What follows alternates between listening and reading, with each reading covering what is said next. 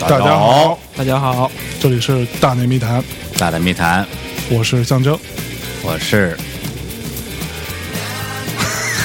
李叔，哎，我是 My name is Uncle Lee， Un Uncle Fuck Lee，可哎 call me Uncle Lee。我是王总，嗯，哎王总，我操！靠，你不觉得啊？你不觉得一个晚上录两次开场 ID 哎很傻逼吗？对，挺傻逼的。就每一次我都我都这么觉得，就好像今天我在下午跟那个象征一起去。去去去去去，就见一个老朋友吧，啊，就开开一个会，再开一个会，然后聊起了一桩往事。我那时候，在一个呃十年前，整整十年前，在一个电视节目叫《亚洲音乐中心》，呃啊、它是在旅游卫视播出的。然后当时是节目的一个一个小小的编导，嗯呃，那时候节目的主持人叫李霞，嗯，呃，霞姐，霞姐，呃，当年很红啊，是当年基本最上最炙手可热的主持人，对，就是她之后其实才是李湘。她那时候是湖南卫视的当家花旦，对，那之后才有的李湘、谢娜，对，根本就就还没出来那呢。那会儿哪排得上谢娜呀对？到零五年都排不上谢娜的那会儿。是是是对，对，然后那我们那是花重金请了李霞当节目的主持人，嗯然后这个节目呢，它本身会有很多的这个不同栏目，这就就不说了。但它呃，基本上每一次录节目的时候，相当于是他会录一些节目的串场词，说、嗯好，我们介绍一下下面这支乐队啊、不是乐队，就下面这个歌手，我们介绍一下下面这支 MV，我们介绍一下下面这个乐队的这个音乐现场，因为那时候我们会做一些很多呃这个欧美流呃欧欧美摇滚乐的一些现场的。特辑或者是一些，包括那时候我们介绍 YouTube，像像 Linkin Park、Col 呃呃啊，那 Coldplay 还没有，就是一些更老炮儿的，嗯像什么 Nick Black 之类什么，这种东西我们介绍，对，就属于一个在国内还挺挺独树一帜的一个电视节目是，啊。但不，让我特别震惊的是，李霞基本上每次来录个半个小时就能录一星期的节目。 大家好，我是李霞，然后大家好，我是李霞，大家好，我是李霞。哦我哎啊们每一次都充满激啊，情，对，每次我操，我觉得太牛逼了，每啊这一嗯每一页都像初夜一对，般。每一页都像初夜一样。我说这太牛逼了！我说这这得多专业才能干这种事儿。对，一是你要你要很专业，是吧？哎第二，你得心理素质得好，哎，呃，你不觉得自己傻逼？嗯，就像我们这刚录两两期，我就觉得这太傻傻逼了，妈什么他妈就大家好，咱们大家比逼了。不，这个我倒是想起一段子，说那个，呃，有有一个什么他妈的小乐队的的的一个什么人，然后那个接受采访的时候跟媒体说，我最近觉得自己是一傻逼，你觉得怎么办？我我就很想说，操，你丫觉得自己是一傻逼，你丫就真他妈是一傻逼， 这没有怎么办？去死好了！ 而且像我跟我跟象征一直在这个行业，会有很多。还是那种，就是我们觉得不是个事儿，但是你要让一般的这种观众啊或者乐迷知道之后，觉得匪夷所思的事儿，就在所有的艺人开发布会的呃，这应该是最后一个环节，或者是倒数第二个环节是录 ID，对， 对录 ID 一个发布会，刚开始主持人上台就说我们今天发布会怎么怎么样，然后嗯这个艺人说话，呃，嘉宾说话。最后，这个主持人总结陈词之后说：“好，我们现在开始群访时间，请记者们提问。”嗯这时候呢，呃，举手的基本都是一些小咖的记者，大咖的记者都不说话，对因为这时候提问会显得自己很 low。嗯他们都等着后面的专访。对，不过大牌，嗯不过大牌啊，然后这个小咖群群访，好就他妈得罪人。 小小咖群访结束之后，就是好，那现在是电视媒体录 ID 的时间。嗯这时候就会有一万个麦克风架到记者的面前，大嗯家有看娱乐节目可以注意一下，一万个麦克风，而且每个人都拼命的把自己的麦克风放在最中间的位中置间，让别用人 logo 对着镜头。对，被看到。对吧？就假装自己是是最重要的，而且这个东西会成为他们这个相关媒体的考核标准之一。哎哎，然后这个时候呃就是所谓的群访之后，一人就说：“大家好。”呃，咱们随便举个例子啊，啊，呃，黑谁不会不不太容易被打黑一个港港台的不会被打。 啊？就 打打不着打是吧？不着对打不着啊！就黑球就是黑周杰伦吧？嗯周杰伦周杰对伦。对对，大家好，周杰伦。嗯呃，欢迎收看东南卫视啊。呃，今天这是我的新电影《天台爱情》嗯啊。谢大谢家大家好，我是周杰伦嗯。对呃，欢迎周杰伦。对，就同样的话，他会说是一万遍，就每个人的这，如果是没有特别要求的话，可能每遍都呃一模一样。对还说很多我遍原。来看的时候，看电视出现这种情况的时候，我还觉得挺牛逼的。对对，没错没错。对我就我就原来是这样是吧？是，就是你会你会看说很多的电视台，包括一些网站，可能说大家好，我周杰嗯伦，大家好，我是王力宏，哎大家好，我是张惠妹，哎大家我操，你们太牛逼了，这么多大牌为你站台，嗯对，呃对，其实际上他为所有人站台。他为所有人站台，嗯就是说其实这也都还好，其实这还算是呃 live 现场录的。其实我们那时候，包括现在也是一样，我们在做一个艺人之前，比如这个艺人马上就要开始打榜了，那我们会给这艺人大概可能呃 Word 的那个那种那种文档，差不对多对七这种八七八这种页，属于有有特殊要求 的，对，一般就是这种七七八页，然后我们就可能全国各地的。重要的、不重要的各种电台啊什么，他们都会让你录 ID，然后这个艺人就在一个下午，可能花两个小时时间在录音室里边，对着麦克风说：“大家好，我是王力宏。呃，”为王力宏，对，呃，这这呃，请大家那什么什么，欢迎大家呃收听什么什么节目哦，在这里可以听到我的新歌。然后就这种话重重复、重复、重复、重复、重复，只是把那个节目名跟台的名字改掉。对，嗯对或者是有一些电视台会电视台或者是电台或者特殊要求，会有一段特别拗口的话，对，这这个艺人是无论如何都背不下来的，这时候怎么办？举一张纸，一张 纸举一在张纸在艺人 对面面对面，在那个摄影机的背后，那个对上方或者下方，嗯让艺人看到。然后所以说，艺人其实对着镜头看，不是看那镜头，是在看上面的字，就会你会发现艺人有时候眼睛很直，就是那个什么 什么呃，共同打造什么简什么简单生活什么之类 的，其实他根本就不知道那什么意思。对，不是他们能看懂简体字就不容易了，对特别是是港台那边的艺 人，是哎，其实说到那个艺人哈，就是也是我前两天就是看完演唱会以后有一个感觉，跟李叔沟通了一下，嗯因为我当时在台下啊听的是当时铁风筝是吧？铁风筝，铁风筝，然后铁风筝之前是谁来着？铁风筝前面是那个呃逃跑计划逃吧，跑计划，对对对。就我在听他们的歌的时候，我觉得我操，他们家太牛逼了，太有范儿了，那谁啊？铁风筝。啊，铁风筝，对对，对因为哎我之前也没真的没听过，没听过铁观众，没听过，没听过，就戴一个红袖箍，上面有个问号，嗯然后眼眼我就眼圈特黑，然后头发就好像几天没洗的样 子，然后扔白菜，而且我还捡了一个白菜根儿， 啊 对，天你捡着了最后一个让我捡着 了是那时候于洋是这样，他拿起一个白菜说：“嗯这颗白菜像我们一样，来自城乡结合 部，啊结合部， 来，让我们来传递这颗白对菜他那个吉他写着“城乡”俩字儿，啊！啊 对，哎关对我就知道关键在我 为于什么我就我以为他会像那些摇滚歌手一样，直接嘿你妈把白菜扔出去，谁捡着算谁的。但是呢，出于安全考虑，啊，他说 能砸死人那白菜， 对对，他说出于安全考虑，我们请我们工作人员把白菜递到人群中间，哎大家传递起来吧。对我觉得有点气势弱掉了。不，我我我不这么认为，我不这么认为。作为一个一个一个 一原来个原来还有作为一个屌丝，我觉得人家很有 感觉。对，就然后后来呢，他就说，后来他还找那个他那口气说：“白菜在哪里？”我操，李志，我给大家讲一下这不个不，这个这个这个李叔可能没注意啊，李可叔能高可 能李叔见的这种场面太多了。不是李李但是对但是对于我来说，我觉得李李李我觉得丫太有范儿了。是说李哦说李白菜在哪里？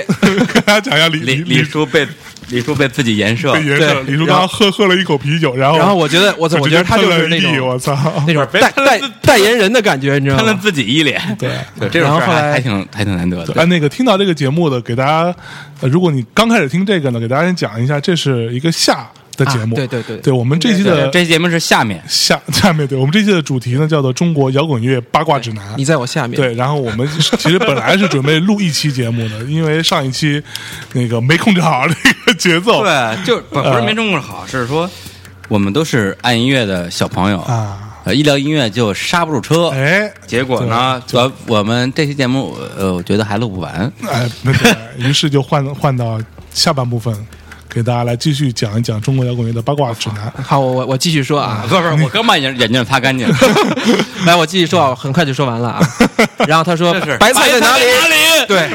然后然后说真的，我当时听他那些鼓点儿啊、节奏啊，然后因为我我我我我其实这也是我第二次看这种演唱会，尤其是摇滚的，啊哈然后我觉得我操，当时震慑的我都快哭了，你知道吗？真假的？ 真的真的就真因为的，他说白菜在哪里，对我就觉得我操，我觉你就得太牛回想逼起了小时候想吃白菜，不是不吃是不不到是的场景，不是，我想的是特别就是崇崇高伟岸那种感觉，你知道吗？然后后来，我当时后来又强忍了一下，把眼泪又咽回去了。 眼泪还行。然后后来就这个事儿之后呢，我就你开是一始哎个好听众，拍拍手特。别容易受受受感染，知道吗？然后后来我下来以后就问那李叔，我说，我觉得，哎呀，后后来还一个问题，对，这这是第一个事儿。第二个事儿是我在听那个，好像也是那个铁风筝的乐队，他那个鼓手，啊，那个鼓手是一个嗯嗯剃寸头的一个小胖子。嗯，啊，然后我觉得他寸头特小特胖像子一个那种呃编程的那个程序员或者 IT 男，嗯哼，然后呢，他的那个吉他手好像长得就梳个背梳个辫子吧，然后特别像那个卖煎饼的，就那种感觉啊。后来我我就我当时就觉得就是说 真都不是好话呀，这个不 不对，你看这不我我我什么我路子？我没别的意思啊不是你想被 打，这事儿跟我们俩没关系啊。不没事儿，我王总说的，王总说的。后来我觉得就是他们在这种我我当时臆想出了一种一种感觉啊，就是说他们在这种理想和自身的这种传承。之间有一种矛盾，就是他们的理想是特别牛逼的，但是他们的形象呢是就受爹妈呀、受环境影响，又是那么的哎，说说的就是我说的夸张一点，比如猥琐啊，或者是不那么不那么那个有摇滚范儿李，叔对。但是他们想有种中枪的感觉， 谁呢？没关系，没关系，我其实只是这个他很意，难这样只是这么个意 思啊啊。就是我当时我就我就越越看越感动，对我觉得他们在追求自己的一种人生目标、人生价值。然后后来我就问李叔，我说：“你说这些摇滚人他们做这些这些演出的时候哈、他们是在？”是是是出于一种什么心态？他们当时在是为了我们这个，就是为了我们观众是吧？或者为了这个全人类啊，嗯，全人在类表演，对，在表演还还是是说还有什么其他的？就是他我是问特别想了解。他是问我，他到底是为了全人类在表演，还是为了自己在表演？对对对，我当时心心里就是这个感觉，我就是我当时事呃事后的感觉啊，当时事前还是被感染的。然后李叔的回答是是李叔自己说吧，赚钱啊， 然后当时我就觉得特 low，你知道吧？他一下就幻灭了。我说我说李叔，你你这是是你这是你 你还是是媒体 人吗？你还是李叔吗？ 呃，对对，对于他的判断，我觉得呃两方面，一方面就是他实际上就可能可能就因为我小时候的那种状态，啊对，仰望仰望仰仰望星空，脚踏夜空里实最亮的脚踏星星实地，是吧对，脚 踏脚踏实地，没错，呃，没错，对，另一方面，就像我说的，就同同一支乐队，你听唱片跟现场是完全不一不样一。样，对，呃，你白天听跟晚上听完全不一是样。你在后面远远的站着听，跟你站在前三排、嗯完全完全不一样。对对，所以我建议你，如果你去音乐节，你一定要去站前三排，对要不然你就别去。真的是王总就是站前三排，所以就嗨了。就嗨了我站在后边说， 好了，你去你去回事儿 我记得你去买饺子了，买饺子还 行，对，就是是我因为买饺子错过了铁风筝的那个夏天啊那那首歌我就我就挺还是喜欢啊还是还是挺牛逼的，还是牛逼的，还是牛逼的那。其实这种就是所谓的你你你的这种心态啊，就是我觉得可能很多听众朋友们都有这样的一个心态，就是会有一个仰仰对仰望对对的对对一个状态，其实是你你所仰望那个对象被你附加了很多，没错其实不没错属于他的没错东西没错对，就刚刚过度对解读，就过度解读，就是你会想到他哇，他应该这样，一会儿那样，对他有一对波对表达这个表达那个。其实说实话，就像我经常跟我就是想要新加入唱片行业的这些年轻的小朋友们讲一句话：，嗯如果你真的是一个歌迷的话，你就不要加入这个行业，因为你会跟你曾经仰望的人一起去工作，你会发现他是一个最普通不过，甚至是有很多瑕疵的，甚至是在人品上、人格上有很多问题的一个人。就所有的艺人全都是一样，一旦跟他这样子共事过之后，你就不会喜欢他了。嗯对，但是我我其实这个事儿我就稍微扯的稍微远一点啊，嗯嗯我前大概两三周前去五台山，给一个叫做梦深老和尚，他那个是弄了一个法会，他一百岁，啊，然后后来呢，我有幸啊听了一个他们搞了一个呃一个一个他们的一个主持吧，嗯因为那是一个尼姑庵，我操啊，叫慈慈寿寺，好像是。嗯讲，然后就是呃，你一个老尼老尼姑坐在前边儿啊，盘着腿儿，然后底下一堆人，其中有一个人呢就开始说了一个问题，说说现在其实他特别喜欢，特别对佛教啊特别感兴趣啊，但是呢，他发现现在佛教呃就是很多这种呃，比如说很多和尚已经不住寺院了啊，啊，住在周边儿啊，然后租一个小房子，嗯啊，然后有些甚至和尚走在街上，可能嘖行为不是那么，呃，像这个和尚。对，啊，那么他就觉得对这这个佛教啊，就是觉得哎，觉得自己嘖觉得对没有那么这心里没有那么这那么瞻仰了，很没有那多么的粉对丝看艺人一样，对对对。然后后来，但是那和尚说了，就是那个那个就是坐在最前边的那个老尼姑说了一句话，说说和尚，你不能说他是一个人，他是一个群体。嗯，就是说，呃呃，当然这个我们不是宣宣传佛教了哈，就是说他的意思是说，他这个他的这个形象啊，他是一个群体啊，你不能说因为他一个人的行为不点嗯，啊，就是说嗯这个和和尚是这是个群体不好，而是说，呃，因为因为比如说，即使这个人这个和尚再不好。但是他走在街上，还是会影响很多人，觉得哎，和尚对吧？会想到很多呃心里的，比如向善的东西啊。他这个形象会给他带来一种，就是对对这种周围人有影响。那这个影响是他这个群体带来的。对嗯嗯对，，所以我觉得这个可能跟这个这个，因为其实我觉得人在看到一些东西的时候，其实都是假表象，对吧？但是这个表象反映到人的心理以后，呃，每个人不一样，嗯但是其实对你的影响其实是你自己。其实是是是你自己自己自我自我内在的一种一种一种反应，嗯只不过他帮你映射出来了，所以我觉得他们这种表演，其实你要说，其实还是有意义的。我觉得，至少那一刻对你内心造成了一种一种影响，是这个演员群体，是这个摇滚乐给你带来的。是他讲的问题，其实我认为是这样的。咱们小时候一一直有一种说，有一句话叫什么“一地老鼠屎乱了坏了一锅粥”，啊哈或，者是马勺什么什么什么搅饭之类的。呃那么对于一个群体，比如说艺术家群体，一个人的道德败坏，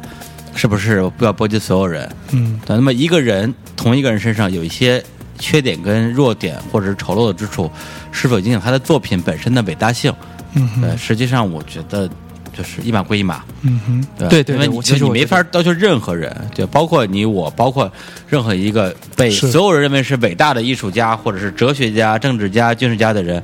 他是一个文人，嗯，对，现在对现在你没跑错，因为这是一个解构的时代嗯那，这这个点是在哪儿？就是说，其实你对于一个艺术家或者一个明星，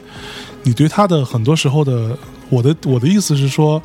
呃，大多数的粉丝对他们的崇拜其实是不理智的。嗯，对，对就是你把他想象成一个完人了。对对就对，他就是一个多伟大多伟大，没错他没错身上没有什么缺点。嗯，但其实你一旦跟他接触之后，你会发现，呃，理想很丰满，现实很骨感。对，其实对每个人都是一样的。没错，对，所以说其实也也让大家更加理智的和呃客观的看待一个事事情。是像我们上一期的嘉宾哎 CMJ 哎，骆驼哥、这个屌丝，搓麻将、哎草莓酱、嗯草母 鸡，呃，这都是他。哎呃，他首先是感谢他嗯为我们的节目增加了很多的粉丝，是很多人因为他才知道关注我们的节目。哎啊、但是有很多人留言说：“哎呀，听到你节目好开心啊，嗯觉得你好伟大，好光辉啊。但实际上，这个屌丝天天住在我家 里边，哎每天穿着一个红色的内裤，就走来走 去。因为他本命年二十四岁的时候在北京，呃呃，像什么他他遭遭遇什么惨剧了，他家里被呃他他家被火烧了，我操，是吗就？整个家被火烧了，所有东西就就就全烧光，而且他北京租的房。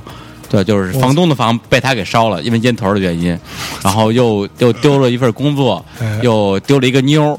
最后得了肺 结核， 痨病是吧？我操，他说：“我操你妈，北命年没没没穿红内裤，所以他以后一直穿红内裤是吧？一直穿到今天。我操，呃，对，每天早上我我我就每天早上我起床之后第一句话说：屌丝干嘛呢？嗯，每天晚上睡觉，之这之前就说屌丝晚 安。然后人家终于有一天特别哀怨的说：屌丝，你跟我觉得屌丝变成自觉的话，都给我一个 G 了。you know。”呃，又能哎对对，所以如果你是这个对对 CMJ 骆驼哥的粉丝的话，你可能会觉得说：“我操，无法想象你妈的，嗯，CMJ 是纯爷们儿啊，就爷们儿中的爷们儿，他怎么会有这样一面？多但我 man 啊对，但实际上很多爷们儿中的爷们儿，比如说你们认为的姜文儿，或者是嗯你们认为的什么谁，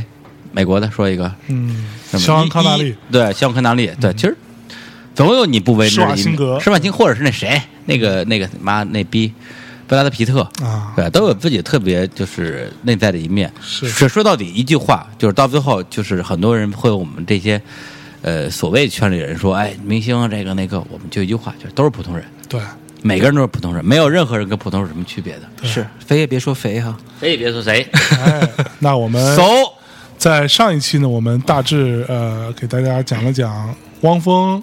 和君子还有高晓松等人的事情。那我们接下来呃，现在稍微稍微跳一下啊啊，因为有一首歌本来我如果是一期节目的话，我觉得不太有机会能放到，嗯呃，但是既然就是咱们做了两期的话，这首歌我还是想放 一下，现在已经二十分钟了，赶紧的。那就先放后解释。哎，好嘞，哎一二三，走。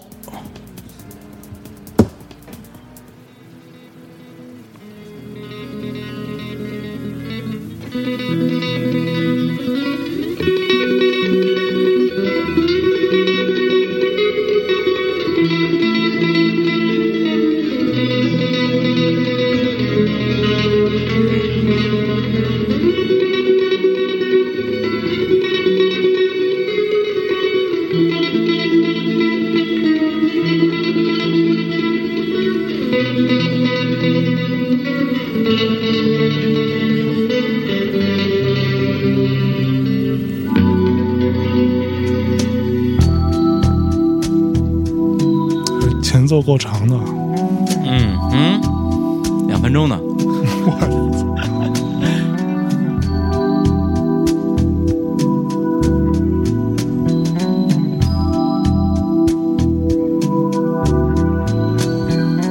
风的故乡，有云在飞翔，你在天堂，好吗？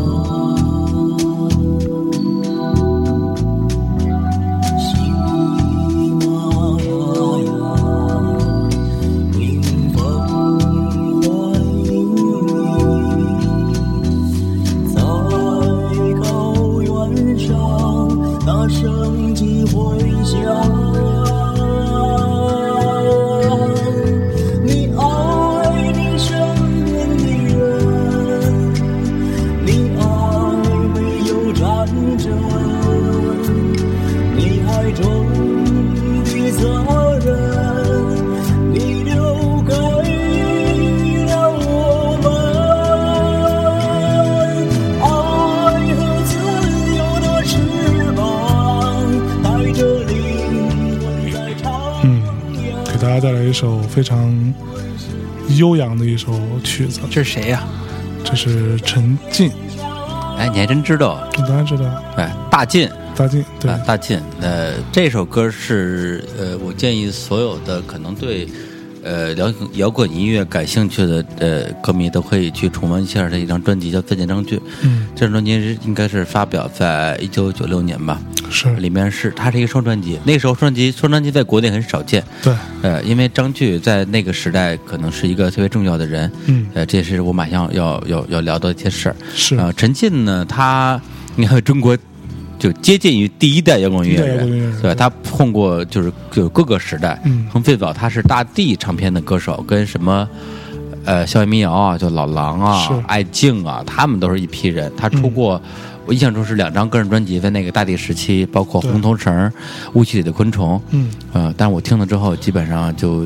挺难听第二 遍的。呃陈就大进他那张唱片我还是蛮喜欢新的，的那张是吗？就是那个呃昆虫那张，昆虫那是啊，对我觉得因为那个有有兴趣的人可以找来听听，它其实是我觉得是中国第一张 post punk 后后朋克的的风格的专辑，嗯而且做的很挺超前的，虽然说从可听性上来说可能没有那么悦耳。嗯，嗯但对是我还是挺喜欢的，我挺喜欢这样的东西的。对，嗯反正大大进他，呃，之前经历过的乐队，包括最早的一开始他其实一开始最做歌手，嗯然后后来呢参与了像窦唯的乐队，对，呃，窦唯乐队之后他中间还有一支哪个乐队？因为那我跟他哦，对他最早第一支红色红色部队， 红色部队，啊红色部队就是中国火一的时候，然后是窦唯的 E 乐队，嗯，呃，然后是二手玫瑰的乐队的贝斯手，对最后是一乐队，就是他自己跟那个就是小帆儿对做这个乐队，做电子 音乐，对他的转型其实很很有趣，呃，对但是呃，从我个人的一个作为一个听众的听觉体验来讲呢的话，我觉得他的歌基本上没什么没什么我能 听完的，没听完的。但这首歌真的是我那因为你整不够个摇滚，对整个在单曲里边，我可能最喜欢的呃几首歌之一。对，就是这首歌我，真的我我我永远喜欢。包括嗯专专辑里边还有另外一首我几乎一样喜欢的歌，是高旗的《绿草如茵》，啊，都被我排在后边了。是，哎，所以我今天一定要要放这首这个陈进这首歌。嗯，哎因为那个讲到这个艺人，呃，大靖呢也是我我们的一个好朋友，然后我我跟他也算是有点私交吧，就是其实有有机会可以把他找来聊聊那个当年的摇滚乐，他们哎我就是受不了你那时候的们这事点儿，就是动不动就是跟跟跟一个明星大腕儿啊，就就特特有联系，你知道吗？ 就是我觉得特牛逼，其实也不太熟， 就是用那种特别那个特别轻松、特别没有什么目的性的说出一些对我们哎这些人来说特牛逼的事儿真。的真的，这其实真的不太 熟，但是但是叫过录期节目还是没什么问题。儿， 对，吃吃个饭什么的，是，这都不是个事儿。对，说白了就是，但是我觉得我们稍好点儿，我们不像某些电电台，就是其实真的不熟，就非要说跟自己特熟。嗯 我们就是我们能说得出来的，是真的跟我们算是至少有电话，然后平时就会经常一起吃个东西，喝喝喝喝个下午茶什么的。对，洗个澡，哎，对按个摩按个摩、大保健一个这种才算真的熟。哎，还行吧，王总还。行可以，可以 我觉得还挺屌的。来，就为什么放这首歌？实际上的，现在就嗯好要，放。到就今天我再说一次，实际上你就打我一次啊。啊！ 操，那你死了，那你死了。为什么放这首啊乱问歌？打我死可以打吗？为为什么放这首歌？是因为哎，是因为呃，我要讲的下一个人就是张炬。张炬嗯张张炬这个人炬很炬特殊，对，炬炬很特殊。呃，在二零零五年的时候，我跟象征其实都间接参与过一张唱片叫《礼礼物物》，对呃这张专专辑的一些工作吧。对呃，这个实际上被我们业内的话，一般会认为是《再见张炬二》。对，张炬啊，张是弓长张，炬是火炬的炬。嗯，他是谁呢？他是唐朝乐队的第一任贝斯手。对，贝斯手。这长涛乐队是不知道是谁，我们就不解释，大家嗯如果你连唐朝都不知道，咱就别聊了，就别聊了赶紧对关关关，就就就关电台，就别听了，别别听我们节目别听我们节目对啊！不 欢迎，操，我们反正我们现在红了，操，无所谓。是啊刚才刚才已经把把 CM 这大师给黑了，啊对嗯现在开始对黑各种不知道呃那个唐朝是好，我我就不用介 绍吗？不介绍，不可介以绍我介我绍啊我觉得是这样，我知道唐啊哎你来朝介绍，对对对对我知道唐朝，所以就不用介绍了。对，啊，呃，唐朝是就九十年代初大家都喜欢的一个中国的金属乐队，呃，张炬为什么在那个阶段大家？呃因为实际上摇滚乐手在零呃张炬去世哪年我操忘了搜了，呃那之后其实也有很多的这种音乐人会可能会有一些呃生命的那种变化，可能是离开这个世界。但为什么张炬会甚至在二零零五年又隔了十年之后还有人会去纪念他？因为张炬在中国早期摇滚音乐史上是一个隐性的关键人物。为什么叫隐性呢？能解释一人下家？就说张炬，你就你是谁呀、对张炬，你不就贝斯手吗？或者我随便说乐队，你知道崔健崔健的贝斯手是是谁吗？不知道你知，道超载贝斯手是谁吗？对你，对，但是你知道，但我问他肯定不知嗯道。对，王总不知道。对是，或或者我王问总不知 道，对对，我就随便，我随便问跟天笑贝斯手是谁，嗯，对吧，这个东西大家都不知道。但是为什么张炬会在圈里有这么高的一个人望？哎，对，他的人望并不是他在在他去世之后才形成的，他这是他去世在他之前去世之前，对他是整个中国摇滚圈的一个串联性的人物。是，对，因为我在二零零四年吧，嗯零四年的时候，采访一个中国的呃非常好的一个摇滚女歌手，啊，嗯对，对我个人非常欣赏一个女艺人叫江欣，嗯嗯，她当时就聊到说，她那时候在上大学，嗯，呃，学校老有一些背着吉他、留着长头发、看着脏兮兮的摇滚青年来学校里边玩儿，是对，就就是里边就是有什么丁武，啊，有张炬，嗯有窦唯，就就等等吧，就具体名字我记不清楚了。反正就是最后这些摇滚青年分别组成两支乐队，嗯，对，一支叫唐朝，一支叫黑豹。是，所以我觉得我就好，就是在在那个年代，实际上真的是，呃呃，有点像草莽英雄，对吧？大家本身都是 nobody，呃，但是当你抓到一个机会的时候，你可以成为一个 rock star。对是这也是中国摇滚乐，你还出了事能说点别的吗？对，这也是中国摇滚乐可能就是所谓的这个前这这康乾盛世，嗯，对，是 你大爷，打你丫的信吗？嗯对，换换词儿，换换词儿得了，啊！你还说，你还接着说，没没没没说说，没有，嗯就是就是讲那个张炬这个人为什么那么重要？就第一，因为因为他人缘特别好，对，大家都都喜欢他。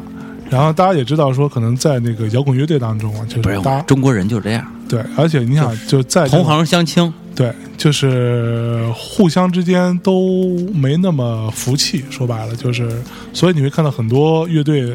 在成名之后就会分分分崩离析，也有很多是这个原因。其实呃，句句当时在那个这个这个呃唐朝这个乐队当中，其实起了一个非常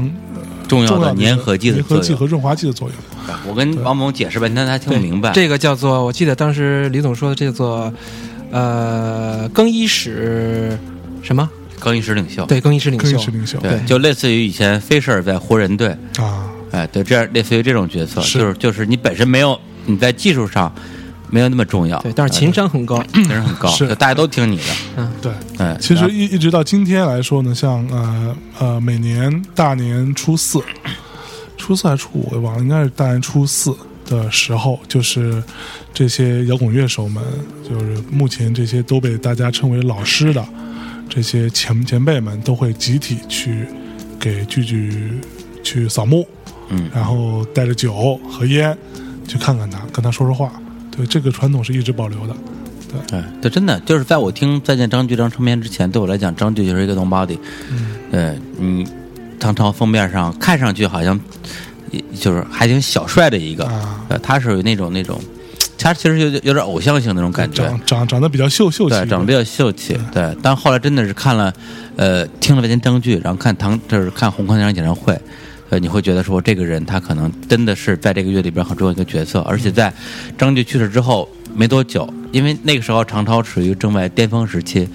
刚出第一张专辑就如日中天，呃，那之后唐朝很久都没有出专辑，包括中间老五会离队，呃，就是、也是跟大家说吧，这跟张炬的这种粘粘合的作用的消失有很大的关系。是。哎，而且像唐，甚至当唐唐朝和黑豹这两个乐队，其实也有各种说不清道不明的关系。像丁，像丁武的丁武，就唐朝主唱，以前是黑豹的主唱。对呃，这个东西，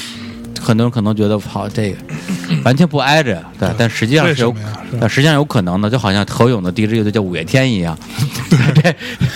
谁什么营？何勇啊何勇勇第一支乐队叫五月天何我，操，对，Mayday，对，但他那五月天跟那五月天不是不是一回事儿儿哈。就他早早早于他很多很多年，啊，当然了，现在的这个台湾乐团五月天，嗯，我认为也是一支非常好优秀的乐团，哎，呃呃，可以被堪称为中国的 Beatles。我操，咋不带这么黑人家的？我去，对，呃，刚刚那个仅代表那个个人观点，个人观点，就嗯个人观点跟与本台无关。 对，五月天挺牛，这家嗯我觉得他们家，我不说牛逼吧，就是我记得零四年的时候。在北京的几个摇滚的 live house 重镇，有一个叫无名高地，在北岳路那边，只能装个小几百人吧。突然有一天，外边挂一牌说嗯对啊摇滚乐团五月天，对嗯我说五月天谁啊？对，因为我知道，我问题是我知道五月天，但我不能理解说五月天为什么跑到这儿来演出。哎后来一看，还真是他们家的。对，那这中间有个故事可以讲给你听。哎嘿嘿， 他们为什么去那那我儿？说哎呀了，是吧？哎，为什么去那儿去演出呢？是其实是有一段的 事儿。我操！要分四段讲了是嗯吧？他的段子这样，就是说， 麻痹呀、操！就是当时带五月天的这个哥们儿呢，是呃我后来的一个同事，就是我团队里边的呃宣传统筹。对，这哥们儿呢，其实他不是一个摇摇滚青年，就是他也不怎么听摇滚和独立的音乐，他就是一个听台湾流行音乐的一个一个哥们儿，是个非常专业的宣传的头。谁呀？小杨啊，小杨，对，安迪王，对啊对，呃人称小杨。然后呢，他带五月天，但是但是五月天是个 nobody，在在在内地的时候，其实挺红的了。没有没有没有，我上他大学的时候，我身边的那种女同学，全都就是啊什么什么什么什么，好想好想飞啊，天天就这种。是，但是就基本上是同时期。那个时候就是五月天刚进内地来做一些宣传，那时候也没有资格开什么大型演唱会。然后这个小杨呢就觉得说，以他的这个思维逻辑，觉得说，哎，五月天在台湾是摇滚嘛，那我进内地也要进摇滚的场子，所以他就安排了一个进 无名高地的这样一个事儿。其实这个事情是一个，我觉得是一个蛮乌龙的事情，对，只是说，呃，当时以以以这些工作人员的态度，他觉得说应该进来，嗯并不是说让我们想的说好像很就是呃很了解、很牛逼的这样的一个做法，其实也没有 并不是我先为夫思想啊，不是是不是，哎，五月天他们算摇滚吗？我操，这是吧？没问题， 他回答是，这就是谁回答谁挨打嘛，你来吧。真的，我真觉得五月天算摇滚吗？呃，算吧，呃我只能这么说，就是在二零就是，我说哪年了？我采访五一天的时候，我说你们家算摇滚吗？嗯，我说你你们听过摇滚乐吗？你们家觉得操，你们这你们这种你就就鸟蛋东西也算摇 滚乐？你扯就就扯什么蛋呢？啊，伟天说：“你知道 Beatles 吗？ 你觉得他们音乐现在你听觉得是摇滚乐吗？”嗯，对，当时我真有稍微有一点的啊，就被问住的感觉，因为那时候说老实话，我对 Beatles 没有那么熟。啊，对，就是还停留在说，还停留在觉得 Beatles 很难听、很流行、很不知所以的那个阶段，会觉得嗯说，哦操，好像人家说的挺对的，Beatles 如果算摇滚乐的话，那五月天应该也算。嗯所以我说五月天中国是 Beatles，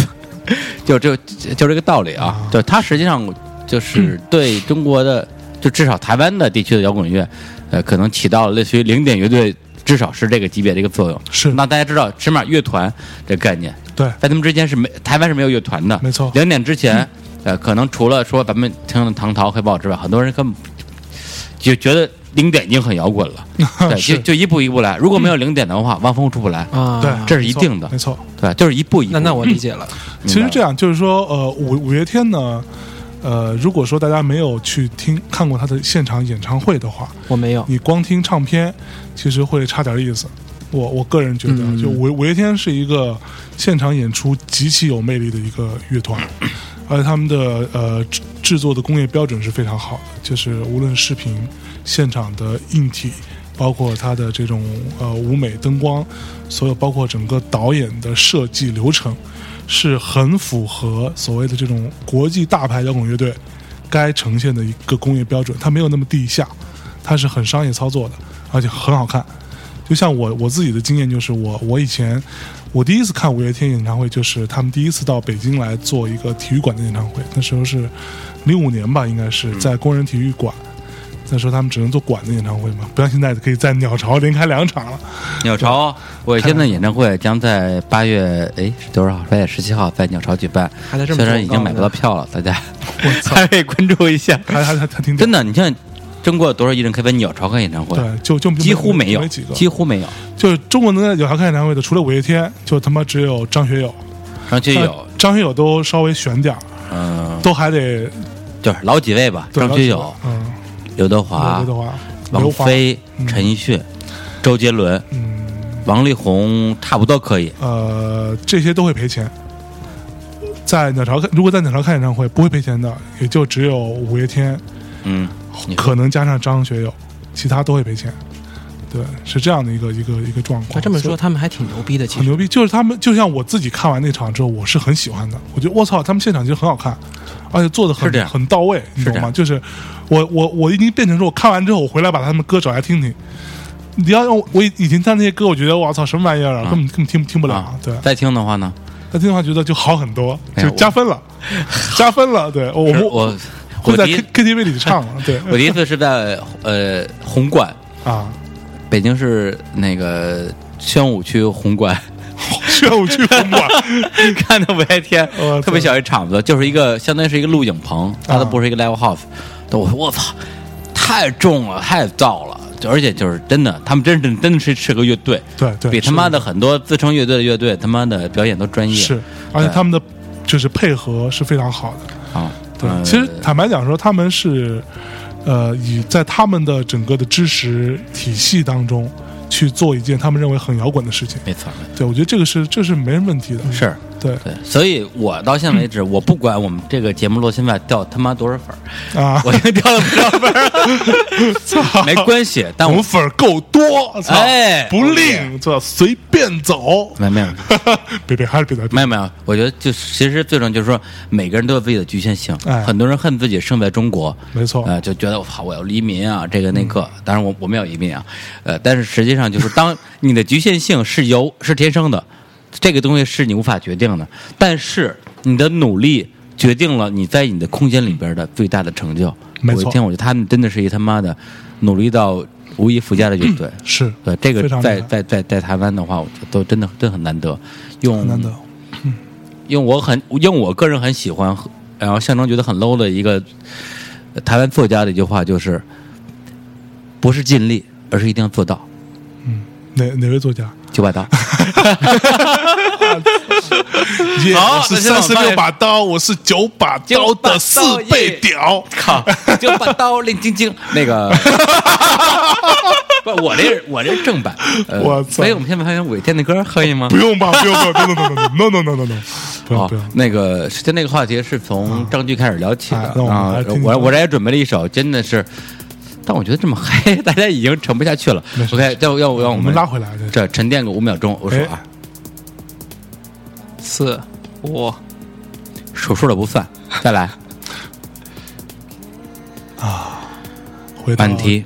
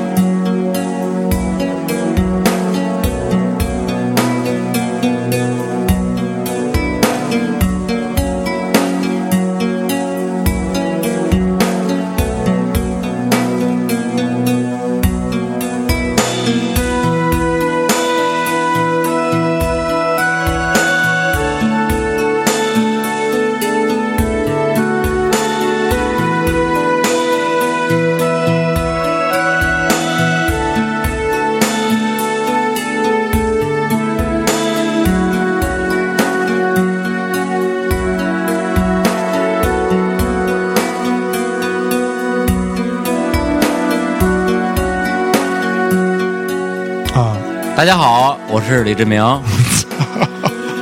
快说快说，我是象征我们是大大内密谈。对，现在这么呃，这么录的话，咱们可以做三期节目了。对我们刚刚掐指一算嘛，觉得掐指一 算，各位对对不住了，那我们那个大秘好剑和大秘回声环节会放下一期。我操！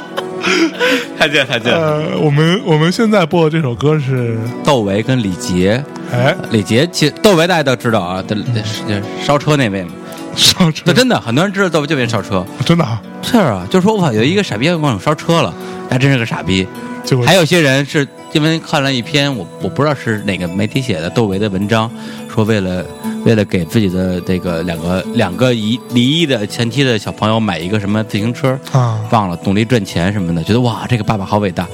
呃，就是其实这都是一种误读嗯和过度解读。是李杰呢，就基本上大家没他们知道，他也是中国的一个呃，是那李杰，是吧就那李杰那李光杰光头那个。哇操，就很诡异。这首歌出现它的名字，我觉得很诡异，是对就我无法想象。但实际上，它出现了，它出现的理由，我、我我表示对它的尊重，啊因为这是也是我特别喜欢的一首歌。哎，这首歌叫做《晚提》，婉提，婉约的婉，呃，提名的提，提名晚提的口口字旁那个提，对，真呃真的在《再见张炬》这张合集里边，至少有十首歌。呃，是我我认为都是真的特别特别牛逼的歌，嗯可以做做一张伟大的专辑。是嗯，嗯张炬这个话题就让我想到另外一个呃一件事儿，就是一部电影嗯叫《北京乐语录》啊，北呃这京不粤粤语录，呃，粤语录，对，粤语嗯录，它实际上本来的名字叫《北京粤语怒》，对愤怒的怒。对，呃，这部电影大概我看的时候是二零零一年左右，我也啊是，嗯也呃对，就是就那个时候拍的，然后导演是是张婉婷。香港的著名的这种爱情文艺片导演张婉婷对，，张婉婷之前导过另外一部电影叫做《玻璃之城》，还有《秋天童话》。对哎对，那张那是周润发周润发的一个电影是，然后哎《北京粤语录》是一个以北京的摇滚乐那个呃为故事基础的这样的一个片子，主演呢是张婉婷非常喜欢用的两个演员，一个是舒淇和那个那个小帅哥，《玻璃之城》也也用忘了叫吴彦什么祖吴彦祖，吴对，彦祖。用他们俩。然后呢，男主角是耿乐，但你想想，就相当于把《博爱之城》的这玻个璃之城黎明换成了康乐对对对对，就这么个意思，对。呃，那个那个片子，我当时因为是抱着有点像类似于看《头发乱了》或者《四重金矿》的心态去看的，说我操，北京滚乐牛逼啊！呃，就有点像看北京杂种的感觉，但北京杂种是完全无法理解的另外一种意识形态，是跟北京的对。昨天 那个王总还问我说，北京粤语录跟北京杂种有什么关系？啊我说除了都叫北京之外，没什么关嗯没系，没什么实际关完系，完 全不挨着。对呃，北京粤语录它讲的就是北京摇滚音乐人、地下摇滚音乐人的一个生存现状啊、呃但实际上他拍摄的那种状态是特别的流于表面，对，非常跟表面，对，跟实际上大家的这种生生存状态完全彻底的不挨着。对，基本上没什么关系吧。就我觉得那个是一个香港人对于就是北京的这种摇滚乐地下生活状态的一个想象，想想我觉得并没有他们，我觉得没有做足功课吧。但这部电影呢，我在大学时候看还是挺感动的。那个时候虽然我觉得不好，但是他感动的地方还是感感动到了我。同时，通过这部电影，我呃认识到了一个乐队叫子曰，我是通过电影这个电影才知道这个乐队的。嗯因为那个时候我听呃国语的东西，中国东西不太多，嗯，对，所以哎，我觉得这乐队不错，找来找来听听看。嗯，结果那时候子曰发了那个子曰第一册和子曰第二册，那时候第二册了，第二一册已册经第出一来了册更早，那个是我非常喜欢的一个一个团。嗯然后他们呃前一阵儿在那个乐视，他们那边做了一个不插做一店专嘛场嗯，对，一个专场不插店。那天我因为有有事儿去不了，我边做那个 PPT 在公司里，边用另外一个屏幕看乐视的这个直播，对，然后还挺挺挺好的。因嗯为因为这种东西，其实我觉得基本上是后来所有中国这种把摇滚乐跟这种民族的音乐元素结合起来的一个鼻祖，就是他。然后嗯呢，他也玩的最好，后来没没有人可以超超越他。后来有了，后来才会有。我觉得不不不仅仅有关系啊，嗯但是先后关系。对后来有类似的乐队，比如说像野孩子，对，对，或者呃子像曰，子曰他实际上是有点儿，子曰是天津还是北京来着？嗯呃，天津的，北京的，北京的对是吧那那哥们儿叫牛什么来着？秋野吗？秋野姓牛，啊，牛牛牛牛壮，叫什么牛什么我 忘了，类似于叫牛牛朝阳牛什么之类的。牛朝阳是另外一个人，啊，反正就姓牛啊一哥们然后儿。那之后有了这个呃这个野孩子的宁夏花儿是加摇滚乐，对，有了二手玫瑰二手玫瑰的东北二人万转转加摇滚对乐，加摇滚乐。呃，有了像 IZ 的，IZ 是一个啊哈萨克的一个是是队，包括后来像这个蒙古的那个杭盖涵盖，呃对就是民族音乐跟类摇似滚乐吧的一个结合。就是像我，我之前有有有一个朋友是，呃，他也是一个歌歌手吧，然后呢，他特别喜欢二手玫瑰，完了呢，我就跟他说，哎，二手这东西好是好，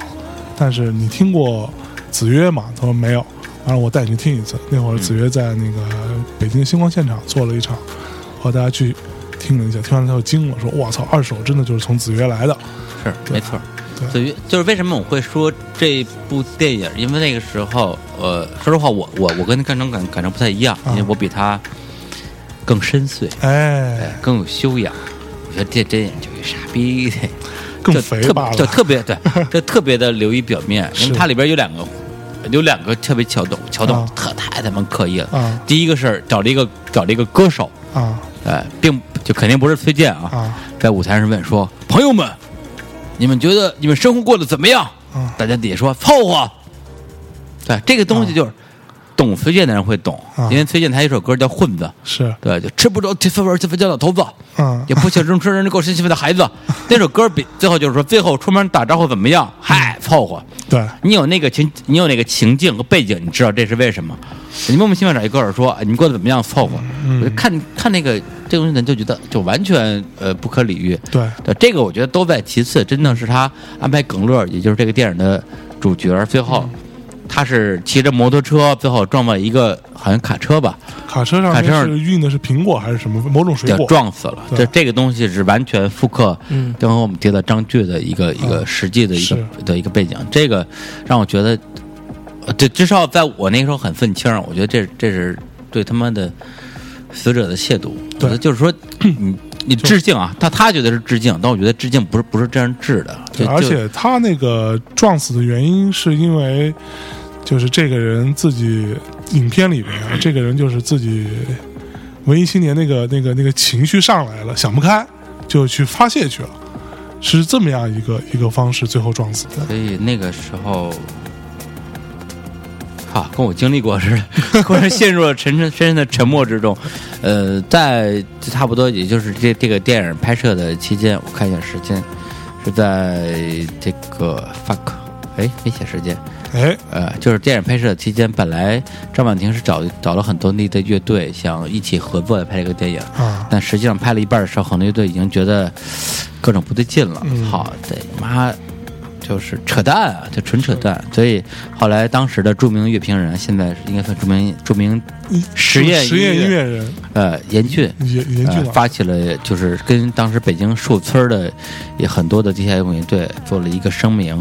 呃，就是相当相当于是说抵制这部电影的拍摄，嗯他们有句话是这样写的，就是说，呃，好，那句话是什么？就是关于地下乐队和地下摇滚，我们想说的是，没有人强迫我们去接受对这种生活的方式的爱好，也没有人诱惑我们选择这样的物质环境。我们希望清醒地认识今天和未来的未来的一切，为自己的所作所为负责。对，地下摇滚不只是穿着打扮和音乐形式，也不只是穷困和愤怒，它是经过思考和决断，对音乐和音乐背后的态度有自己的想法的音乐，对呃后边等等东西，就是说，你们家写的根本就不是我们，就扯淡，就别玩了。对，真的，呃，但实际上就是最后出现在和没出现在这个电影里边，甚至到刚才先生说有一些实际上在电影里边露脸儿的一些乐队，到最后他其实已经加入这个抵制阵营了。对哎，但是现在看来，我觉得其实都不重要，对都不重要，都不重要。嗯对，这部电影它，呃，在那个年代看来是可能是有点畸形，说操，对你完全是在歪曲啊、扭曲啊。嗯但是，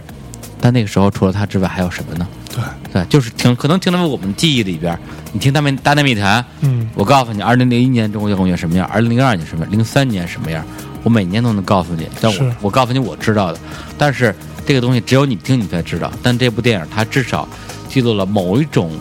视角下的一个一个现状，是那、它是有价值不，。这有点儿刚才听你们说，我虽然插不进去嘴啊，但是我没事，你可以就有点过于插过于插别正，的， 你可以插别的但是但是我觉得好像有点像你们刚才说那五月天那状态，嗯就是他们可能是在他那在他的认识那种范围内，他只能做到这一步。嗯。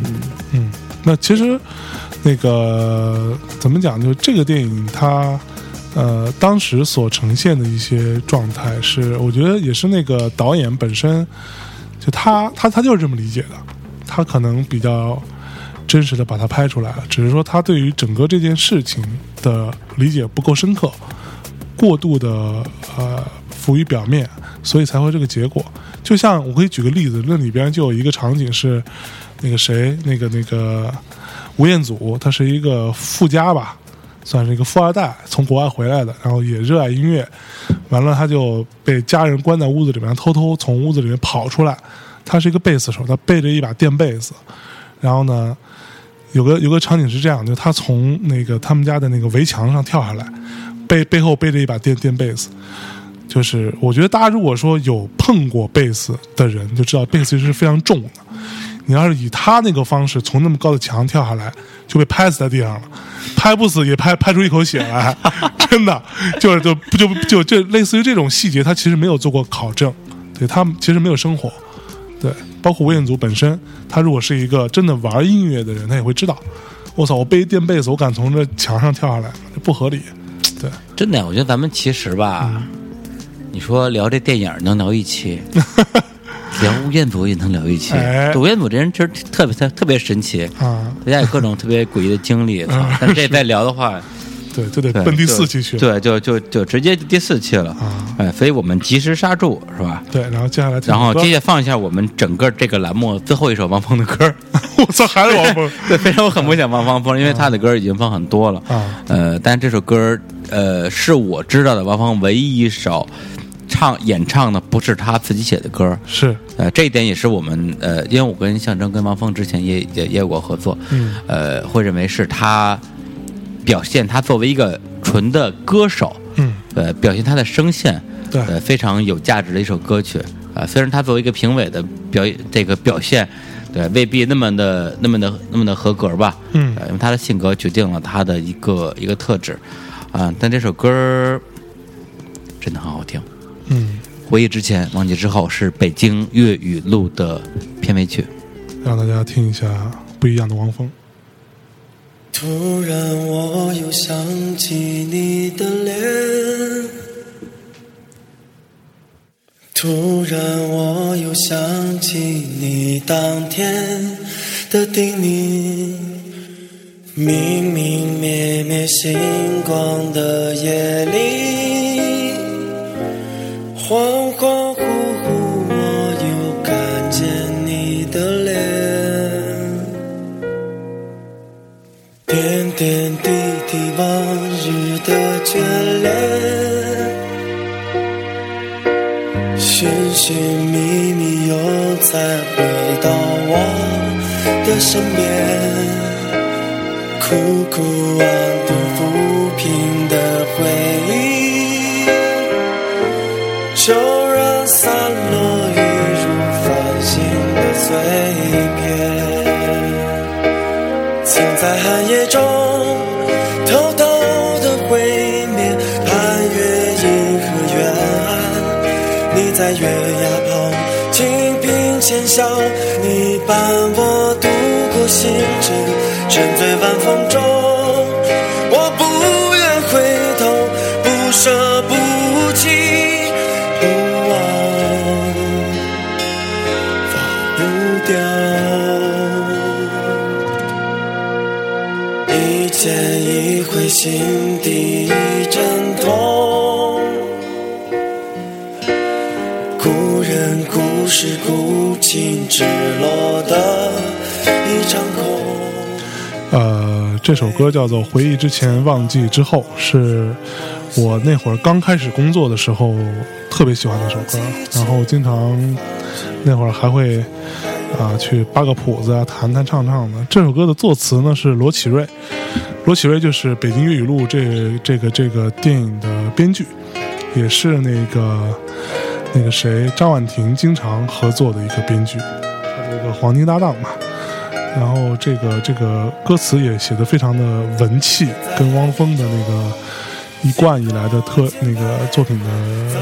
那个气质还是有一些差别嗯啊这的。歌儿其实你要说王峰写的，我也信，就挺像的。其实，哎，只不过他可能稍微有点儿飘。嗯，对，因为汪峰的歌一般来讲，他他比较重。是，呃，他就是可能前头前面比较飘，后来就突然就啊嗨起来，呃嗯，他最后总会有 一个就是由浅入深的一个由浅入深还是、啊、由浅入深的一个表达，由浅引深的表达。 哎，那你给我第一次放的时候，也是昨天我听，我觉得这个我我第一耳朵听哈，嗯我觉你得说特别的不像汪峰的歌，特别的不像，因为啊那汪峰的歌那都是都是那一个调儿，你知道吗其实是因为你对汪峰的，就是大多数人对汪峰的理解、嗯的了解是从什么《飞得更高》那没时错候没错开 始的，怒放的上怒面，放的生命，那是我们做的，对，从那时候开始的。其实汪峰是有一个，他我觉得第一，我我我比较喜欢汪峰这个艺人，是因为他这这边是万峰特辑了，是一哎继续个啊很会唱的人。嗯对，我觉得作为一个，因为我我个人观点，我觉得作为一个歌手，作为一个以唱歌而而而作为你你主要表达手段的一个人，你得先会唱歌。就是业务很很好，对，因为大多数的玩摇滚的人其实都不会唱歌，对，就中国啊，国外人家唱的很好的，对，到中国好多都不会唱歌，尤其是现在这种新出的小小乐团什么的，都都他妈不会唱歌了，就不好好练练唱。大家好，嗯，我是汪 峰。对，我们那时候对汪峰的一个形容就是自带低音炮。在林话，对，就他在跟他在一个小会议室里边开会，被震得慌。会回声，对，会回声。对我这们个东西我我们那会儿跟汪这个东西是天生的峰老老在会议室里开会，然后选歌什么的嘛，就他每次说话都那样，就是那个那个那个那个那个低音非常的沉重，我操，震震得我们就是你的音乐理想是什么？对耳屎都震出来了，有没 有？好吧，那我们啊好吧，没事儿，你先说吧。来，那他现在没什么可说的。哎，我就我就我只刚哎，刚我还真有的说说，啊，我还真有的说。 你说对，我说啊你，说，我觉得，我觉得汪峰，呃，他唱歌，呃，我觉得可能正是因为他嗓音太好了，就就是条件太好了，嗯所以其实就即使是我哈，就不是对摇音乐不是那么，只是停停留于感性的那种认识的这种这种听众来说，我都觉得其实仅仅是好听，也没有什么不会让我觉得，呃，很很很很带感啊，可能就是我我真是这么觉得的。嗯，嗯这话题我觉得比较大，因为汪峰他现在总结来看的话，他从呃二零零几年鲍家街时代、鲍家街四三号时代到汪峰与鲍家街时代到汪峰时代，嗯啊，他其实整个代表了中国社会的一个变迁。是往大了说，这个真的是要展展开来说，很多对很多我们、我们的观点才能够有一个充分的表达。啊所是以，其实所谓的一个超级巨星的诞生，就是以我我们行业内的说法，一个超级巨星一定是代表了这个社会的绝、啊绝绝大多数的一个思潮。没错可以理解了，对可以理解了，对，嗯所以汪峰懂了。就是从他过去到现在这个变 化，像像那个李叔说的这个是时代的对，产物啊哈，它就是一个跟时代紧密贴合的一个产空物。气下的蛋，是，但在可能差不多十年前，那时候歌坛是什么一王两后，嗯，孙楠是一王，两后就是那英、田震，是对永远是这三个人，没有其他人。对对在零四年的时候，孙楠被朴树所替代，然后二后被韩红所替代，嗯，然后那之后就开始群群雄纷争，对嗯最后汪峰坐上了所谓就是我们聂内称说歌坛一哥的一个一哥的一一个个地地位位。为什么？实际上是时代选择，是时代选择了孙楠，嗯以及时代选择了汪峰，嗯，对，是这样的，没错。对，是这样的。就你现在看到说汪峰看演唱会，就是基本上场场爆满，然后票房非常好，然后大家都挣钱，呃，歌迷也很嗨。但是孙楠看演唱会就没人买票，对，这也是时代的变嗯变迁导导致的。是汪峰很会表演哈。哦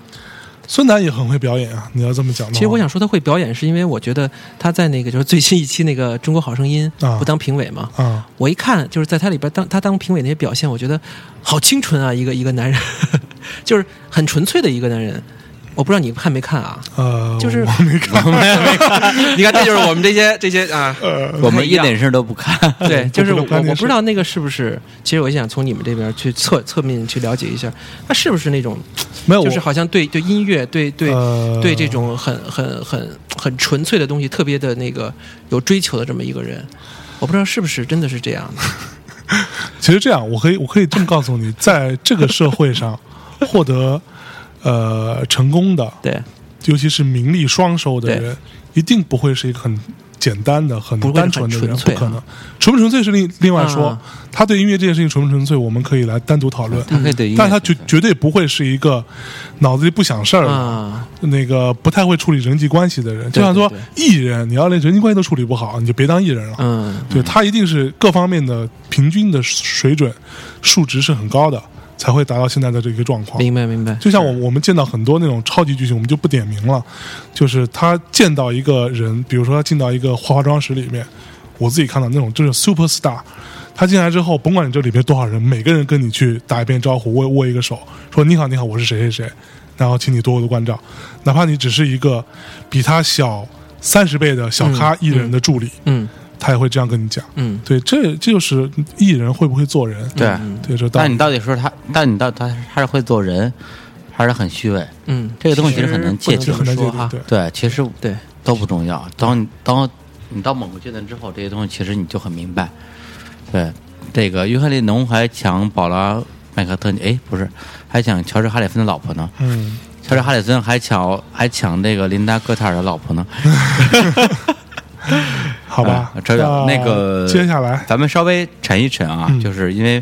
呃马上要进入下一个 section，嗯，哎，还有时间吗？有，哎， 所以我们现在听一首，呃，在倒数五秒，我们听一首很安静的歌曲，也是我跟象征吧，呃，我不知道，啊，对，王总也很喜欢的一首歌曲，呃，大家听完之后我们再介绍。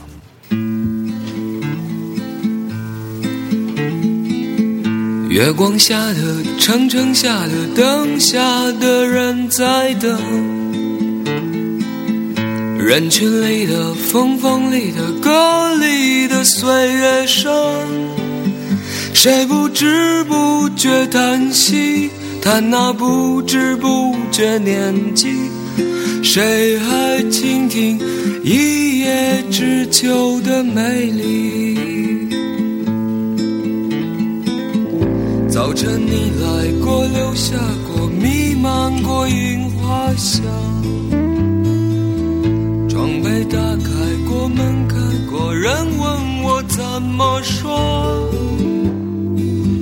你曾唱一样月光，曾陪我为落叶悲伤，曾在落满雪的窗前画我的模样。那些飘满雪的冬天，那个不带伞的少年，那句被门挡住的誓言，那串被雪覆盖的再见，那些飘满雪的冬呃呃，老狼的歌声，伞高晓松的词曲，对，那个这首歌是挡住的誓对我来说是有非凡意义的一首歌那，串被雪覆盖的 再对我也有参 与。王总啊对，对我没有， 但是我很爱听。对，其实这首歌是就是大家可能听过老狼的很多歌，或者听过高晓松写的很多歌，这首歌相对来说对，对我上铺的兄弟，这首歌相对来说比较另类一点，就是其实它，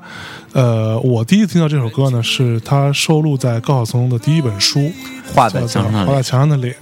那里边一张 CD，一本书加张 CD，然后呢，这是里边的第一首歌，叫做《月光倾城》，对，对，然后而且那个张专美啊，但是那本书啊，二零什么二零，他妈一九九六六九七年，我上高中，就在那个海淀区南附中，离海淀投诚很近，高晓松在海淀投诚字上签售，啊，我是找高晓松签售这本书，呃，那那高晓松是我最大的一个呃音乐上的偶像吧。啊那时候也没听过什么外国音乐， 就是我高晓松太牛逼，高晓松就是神对。我高晓松，他他那时候其实已经是舔舔着一张肥脸了。对我一看见之后就就，但是努力的克服心理的障碍，就好像某些女粉丝努力克服对 CMJ 的娘炮的障碍 一样，哎又黑色大师，好爽。哎， 呃，就就就觉得我操，是当时我记得我还问他一个什么问题嗯啊，就反正特就反正就是特别专一，我认为特别专一一个问题，但他就就是轻描淡写给我化解了，呃，就让他给我签了个名儿，我觉得我操嗯是，就特别爽。那个那本书现在我还留着，这本书现在我也有。那本书我当时是，呃，我看我看了挺多遍的那个书，其实就是刚开始看没怎么看懂，因为它其实不是一本那个写的多 多多好的一个书，因为里边也有一个剧本叫做《那时花开》。这本呃这首歌就是《那时花开》这首歌的呃这这这个电影的一部烂电影的片头曲，对，就当时我看完《那时花开》，那《那时花开》那个电影是我一直当时非常非常想看的，因为当时我们觉得我操你妈，这事儿真的，我看完剧本之后啊，我已经就热泪盈眶，不是对多少次了。我觉得这这这你得妈多好电但看！但他们多多牛逼啊对！你看，我主操，那个主主演是周迅、夏雨和朴树。我对啊觉得我操，这夏雨、夏雨、朴树，朴树、周迅，哎，这多靠谱一电影啊！但是电影拍得像屎一样， 我觉得。啊我看完那部这部电影之后，我我对高晓松老师，刮目相看。对我觉得我操刮目相看就是你丫还刮目相看目相看，你丫还是还是别别别拍电影了，我觉得对。就是这本这首歌，我当时特别喜欢那个，那我那时候上上大学嘛，特别喜欢的歌词。然后那时候我还经常去呃学校里边捡那个枫叶，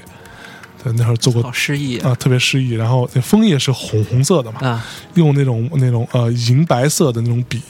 油性笔在上面写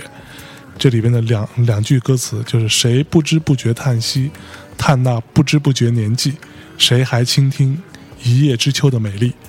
写完之后，把这枫叶送给各种各种女人各种女各种女女生，对各种女生，呃，每个女生都认为她拿到的是唯一的一片。 其实我至少写了二十片，有没有？对，啊我那时候是也是喜欢高晓松嘛，就是《青春无悔》，然后把他那歌片儿嗯啊他那设计特别好，是小辉小小辉与小辉作业，小辉与小辉作业，我对，一会儿一会儿， 对，哎，下一期咱们再再再聊聊这话题哎，，等下一 期哦，呃，这小是上中下嗯哦，对，觉得这就特别牛逼。然后呢，就那时候没有没有 CD，只有磁带，磁带 OK，真的。对，只有磁带嗯我们觉得说磁带、CD，对黑胶，啊觉得就是理所当然。是很多朋友说磁带是什么对，都没 I- 都没哎 I don't know 对，CD 是什么，对，完全不知道都。是 iPod 上来就都是 iPod 或者是 iPhone MP3，嗯，对，啊，就就各种。那时候我是把他那歌片儿，他那块儿设计特别好，我就放在我的屁兜里，屁兜，注意啊屁是兜屁兜，就揣着。见姑娘说：“哎，我觉得这个这东西吧，有有有一个东西特别特别贴切，掏出来开始念。嗯呃，就比如说那什么，我的二十七岁像一杯沉淀的鸡尾酒，嗯三个层次，呃，简洁分明，嗯呃，就泾渭分明，或者说，呃，有一位奇女子说：‘拼将一生就尽今一日 还’，哎你就让我日 了吧，对，就是呃你们俩都够够湿的。对我我我那会儿干过这种事儿，就是那因为我那会儿有个习惯，就是我一边看书，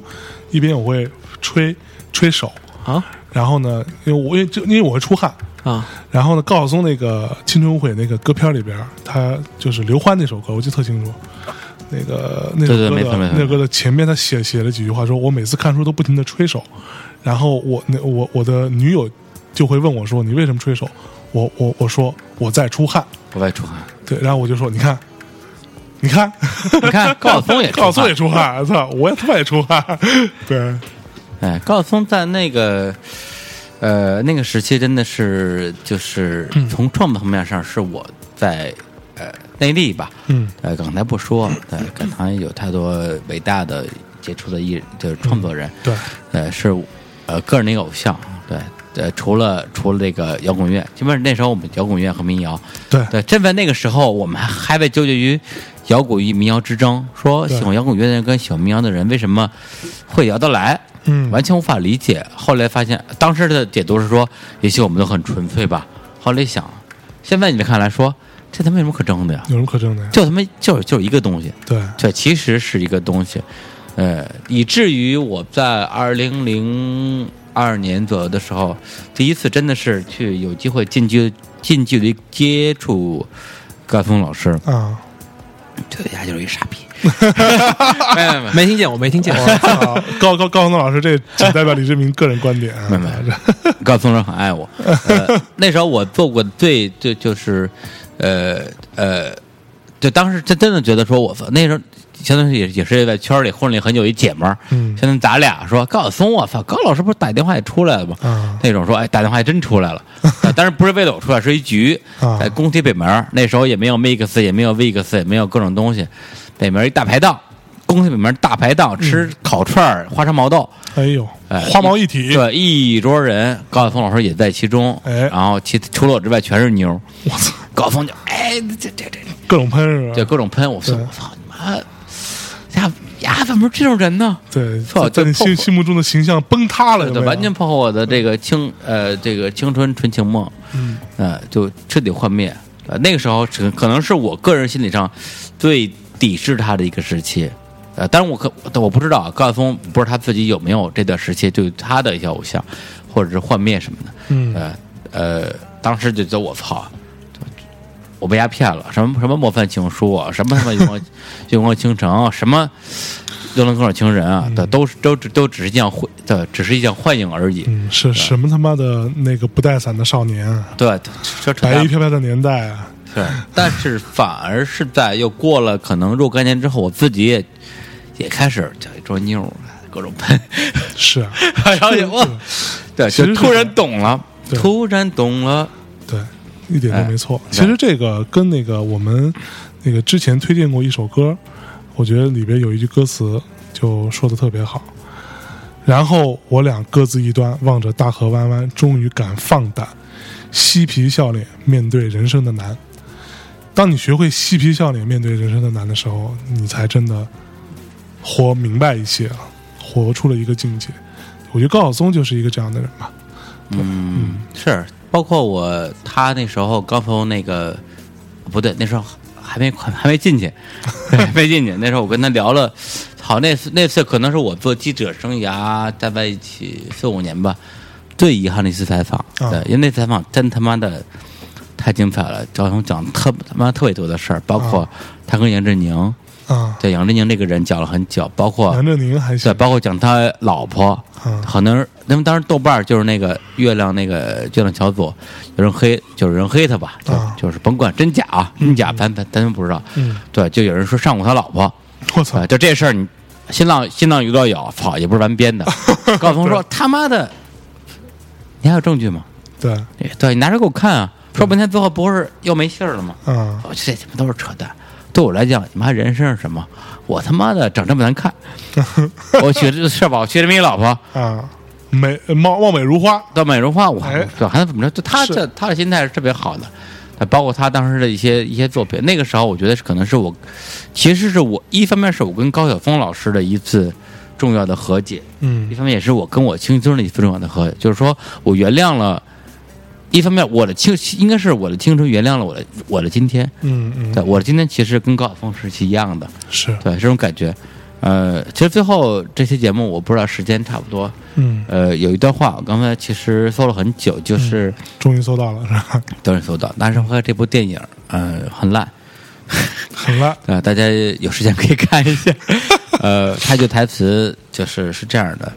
呃，它里边有三个角色啊，就周迅演那个角色，这一个姑娘，高举是夏雨，高举对张扬，张扬是是朴朴树，周迅演那个姑娘叫做欢子，是吧？欢子，叫欢啊子，欢子，欢子，呃，它里边实际上就是，呃，这段话是这样的：嗯当我们满怀喜悦和惆怅的成长，已经成为一种可以被讲述的故事时，我们发现我们从未遵守过任何一个誓言，但我们真的真心真意的爱过。嗯，是，嗯，所以聊八卦最后别又变成聊情怀了。哎，哎，高晓松他是聊聊八卦，他是天蝎座，哎，，他是 天蝎座 呃天蝎座嗯对对，这个就是高晓松自己说的，就是天蝎座跟天蝎座真不一样。啊，高晓松是 O 型天蝎座，嗯所以是一大喷子。大喷子，哎，呃郑钧是 A 型天蝎座，嗯，是一所以闷骚男，闷骚男。对，哎，朴树是一 AB 型天蝎座，是一分裂逼，哎 所以李叔是 B 型天蝎座。是一纯二逼， 点评得当，哎， 哎，牛逼，牛逼吧啊在在在这个欢乐中结束我们 这一期的节目，这一期节目就是本来呃给大家讲一下，我本来是说录两期，结果现在一看，操，此刻的时间已经是凌晨的十二点四十了。那我们将结束这期节目，然后呢，到下一期。对，嗯好。大家好，我是李叔，哎，我是象征，然后我我是们王，总，我我我们这里这里也跟大家要讲一 下王总还在呢。其实这样啊，就是因为听到这个节目呢，会陆续听到，所以每一期给大家讲一下收听方式。对，那 你说，你说，你说，你说关键的点要讲到嘛，有没有？是是是是是是，说不定你听到下期的时候已经是今年年底的事 儿了。对，那个收听方式这样，就是我们最建议的方式，如果你有 iOS，就是苹果的呃设备，无论是 iPhone 还是 iPod 还是 iPad，去下载一个官方的呃苹果官方的一个应用，叫做 P O D K A S T Podcast，C-A-S-T，啊每次都是 K，哎，可是你能听得，cast 嘛，ca 呀，科呀，科 啊咔，哎，不不不，关键问题是能听到这期节目的人他已经听见了，不，它不一定。就是我已经讲完啊，啊就是说，呃，下完这个 Podcast 这个 app 之后呢，去商店里面去搜索“大内密谈”，然后点订阅。因为我发现我们的收收听量很大，但是订阅人数并不那么多，所以有很多人其实是没有订阅的。不订阅的一个方式，不订阅的一个后果就是你不会及时听到我们的节目，因为苹果官方那边他做的这种呃呃刷新读取是每天一次，然后时间不定，所以说呃不订阅的人基本上会延迟一天左右，在页面上看才可以看到我们的刷新。那订阅的话，我们上传同时，你就可以听到节目了。 OK，然后呢，如果你有任何想对我们说的话，可以去那个 iPod 那个那个那个啊 Podcast 里面去留言，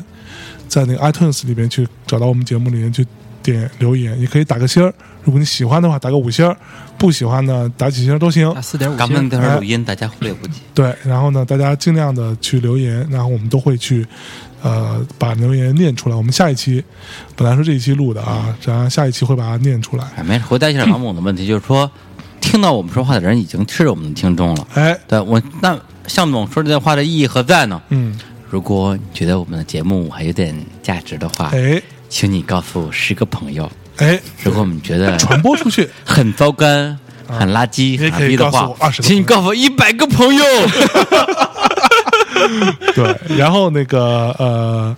你如果你没有苹果的设备，那你有安卓的，那也可以去下载一个叫做爱听 FM 的爱听，爱听爱听音乐的爱听爱听 FM 的一个 app 对里边。 ，fuck 的 f，make 啊，里边也可 love 的 m，然后里边也可以去呃订阅《大内密谈》。然后呢，如果你没有移动设备，你是用电脑听的，你就下 iTunes，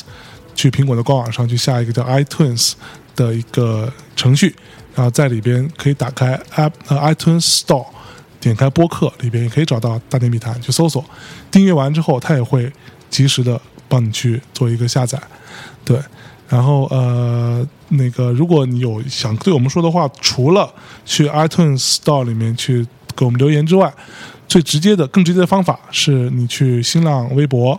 去搜索“大内密谈”，会有一密个谈，记得是大内密谈话的谈谈对，不是密探的探。哎，那个会有一个叫“大内密谈 ”（Meta Talks） 的一个账号，封面呢就是我头像就是我们的封面，在里面可以给我们留言，我们也会念的。然后呢，呃，在里面可以找到我们的“大内密谈”的微信的公共账号。对，公共账号里边呢，大家去那个新浪微博里边的微博可以看到，可以扫可以扫扫描逼一下，加入我们的公共账号，或者直接在公共账号那栏里面去搜索“大内密谈”，有一个彩色头彩像色的是我们，是我们的。如果你是黑白的黑白是我屏们的的手机呢，我们就管不着但是了 你。不要打脸。对，然后在里边可以跟我们留言，然后在这个微信公共公共平台上呢，我们可以有一些跟节目有关系的，或者说呃有类似的一些内容的一些 push，可以给大家做一些分享。那节目里面不太好表达的东西，也可以在里面可以让大家看得到。同时呢，你可以发一些，但是，呢，你要是想跟听众说点话，哎我也能看得 到。哎， 你要收敛。哎，这个之后会念 啊。然后也欢迎大家呢，可以以语音、文字、图片等等方式发留言给我们。任何方式，我们你都要会给挑你要选给的贺老师发自己的自拍呀、嗯，我们都看得到啊，你都看得到。哎，所以你要真是柯老师粉丝的话，你就赶紧去听他的这个迷 失音乐，对，别来了。别打他们，就欢迎你取消取消关注三的密谈。 对，特别是李叔，特别不欢迎你。哎，反正我们现在已经够红了。再见。哎， 好吧，那我们今天那个这个呃，今中天国的节摇目滚就假摇装滚结八卦束，就假装先结束到今天，我们那马上开始下一期节目再见。那我们最后给大家带来一首歌，来自高晓松老师创作的一首叫做《麦克》。啊、这首歌在高晓松二零零二年发布的时候，他有一个旁注，就这是一首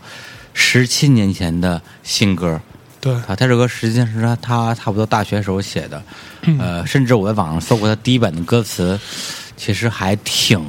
不文艺的。嗯对，就是由此可见，大师也不是一直练成的。 是啊、但是他最后的一个呈现的一个形式，呃，可能让我们这些呃老一辈的文艺青年都觉得哇，就是嗯，有点那个就是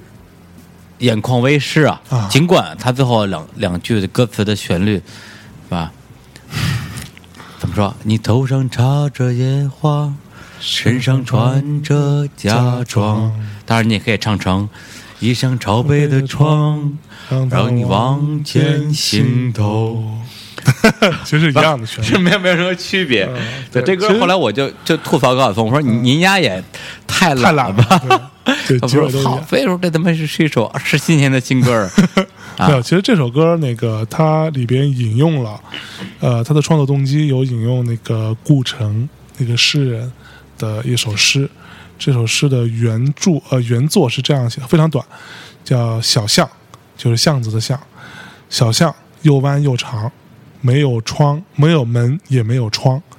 我拿一把钥匙敲厚厚的墙。小然诗后高晓松把这里边做了一些小的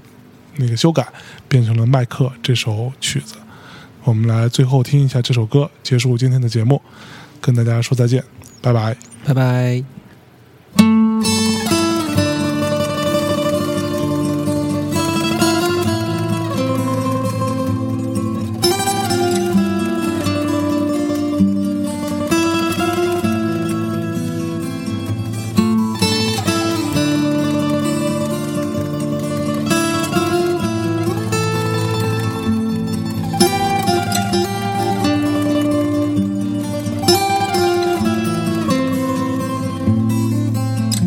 你总爱穿上那件印着列侬的衬衫，总是一天一天不厌其烦举起你的伞。你总爱坐在路边看着车来和人往，总是对着沉默的人们发出些声响。麦克，你曾经远远飘荡的生活，像一只塑料袋在飞翔。麦克，你曾经像一条船，长满了离离贝壳，显得荒凉。麦克，你再度回到这城市，可曾遇见旧日姑娘？头上插着野花，身上穿着嫁妆。